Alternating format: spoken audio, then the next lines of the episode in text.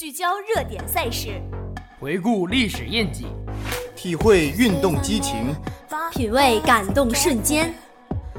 这里有最新鲜的体育资讯，最全面的赛事报道，最立体的体坛巨星，用耳聆听，用心感受，用爱发声。欢迎收听《体坛风云》。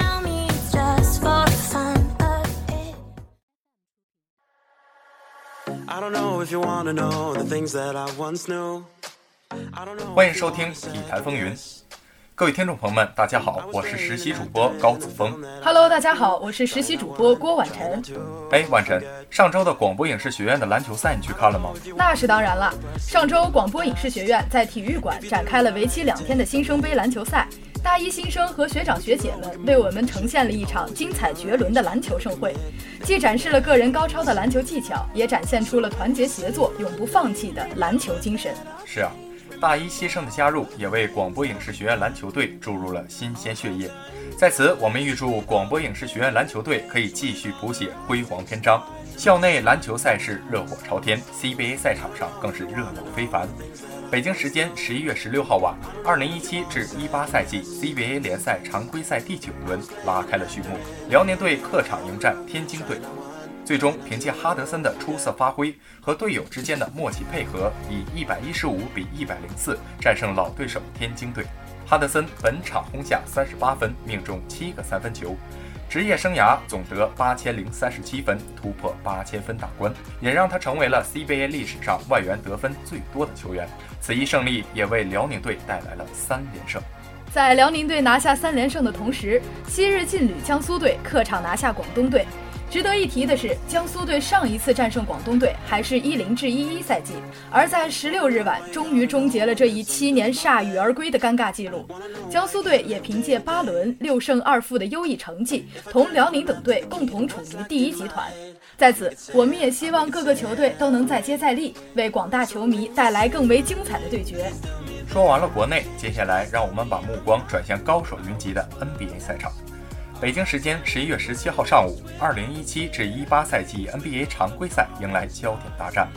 东部榜首十三连胜的凯尔特人坐镇主场迎战卫冕冠军勇士。因腿伤缺席上一场比赛的库里，本场复出，真可谓是强强对决。没错，本场比赛也有许多看点。比赛开始后，勇士率先打开局面，次节一度领先十七分。但之后进攻端出现哑火，绿军抓住机会缩小分差。第三节，勇士在杜兰特的带领下再度领先十七分，但之后勇士进攻又一次出现停滞，布朗帮助绿军回进一波十九比零的得分高潮，反超比分。末节场上战况十分激烈，欧文罚球帮助绿军在时间还剩十四秒时领先两分。随后，杜兰特出手不中，最终绿军主场以九十二比八十八逆转勇士，豪取十四连胜。比赛虽然说已经结束，但网上对凯尔特人主场上严重这一问题也是议论纷纷。有球迷发言称，凯尔特人是赢在主场哨上。对此，裁判是球赛不可或缺的一部分，但是最后时刻不同的打法导致了不同的效果。勇士队在最后关键时刻三分四投零中。没能抓住咬紧比分的关键机会，葬送了比赛。对于勇士队来说，这场比赛也是为球队打了一剂强心针。没错，这剂强心针可谓是恰到好处啊！北京时间十一月十九日，NBA 常规赛，勇士队客场挑战费城七六人。在最多落后二十四分的情况下，勇士队下半场完成大逆转，最终以一百二十四比一百一十六击败七六人队，避免连败。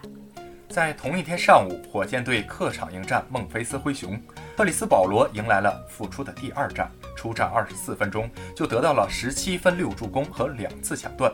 休斯顿火箭也以一百零五比八十三大胜灰熊。看来呀，比赛就会有输赢，胜负固然重要，但胜不骄、败不馁的态度，更是决定一个球队是否能走向胜利，也是每一个体育人必备的条件之一呢。没错，接下来就让我们把目光转向足球赛事。北京时间十一月十八号三时三十分，德甲第十二轮先赛一场，多特蒙德客场一比二负于斯图加特，惨遭德甲三连败，近五轮仅得一分，近八场正式比赛仅德国杯击败丙级联队马格德堡，开场仅五分多钟，多特就在对方全场紧逼下忙中出错，门将比尔基开场送礼失球，屈尔勒射失点球，菲利普补射扳平。下半场开局六分钟，比尔基又将对方射门挡进自家大门，真是十分可惜啊！相比而言，英超联赛的曼联发挥就比较可圈可点了。北京时间十一月十九日凌晨一时三十分，二零一七至一八赛季英超第十二轮一场焦点战在老特拉福德球场展开争夺。曼联主场四比一逆转纽卡斯尔，盖尔先拔头筹，马夏尔、斯马林、博格巴和卢卡库先后进球。伊布替补出场完成复出，曼联保持联赛主场全胜。国内的足球赛事也是热闹非凡。北京时间十一月十九号晚十九点三十五分，二零一七中国足协杯决赛首回合在上海虹口足球场举行。上海申花坐镇主场迎战同城对手上海上港，最终凭借马丁斯的破门，申花主场一比零战胜上港，在两回合的比赛中占得先机。次回合比赛将在下周末移师上港主场举行，真是紧张刺激的对决呀！接下来让我们看看中国运动员在国际比赛中的精彩表现吧。北京时间二零一七年十一月十九号，中国羽毛球公开赛在福州结束了五个单项决赛的争夺。女单决赛中，中国小将高房洁零比二不敌日本名将山口茜，获得亚军。女双决赛中，新科世锦赛冠军中国组合陈清晨。贾一凡二比零完胜韩国组合，获得冠军。随后的混双决赛，中国组合郑思维、黄雅琼毫无悬念速胜丹麦组合，收获冠军。男单决赛中，陈龙二比一险胜安赛龙，笑到最后。羽毛球方面捷报频传，其他项目也不甘示弱。北京时间十一月十八日晚，国际泳联短池游泳世界杯新加坡站开赛，张雨霏二百米蝶泳夺冠。河北小将李冰洁八百米自由泳夺冠，董洁遗憾摘铜。李豪洙一百米蝶泳摘银，破世界青年纪录。短道速滑世界杯首尔站在十一月十九日进行的五百米决赛中，中国队队员武大靖摘得一枚金牌。看来呀，不管校内校外，人民对体育的关注程度是越来越高了。中国体育也在全方位的发展。没错，在此也希望中国队可以为国人带来更多的好消息。中国体育事业可以茁壮成长，更希望大家可以多多关注体坛风云，让我们将精彩的体育赛事通过声音呈现给你。那么本期的节目就到这儿了，我是实习主播高子峰，我是实习主播郭婉晨，感谢实习导播黄世娇、腰乃心，我们下期节目不见不散。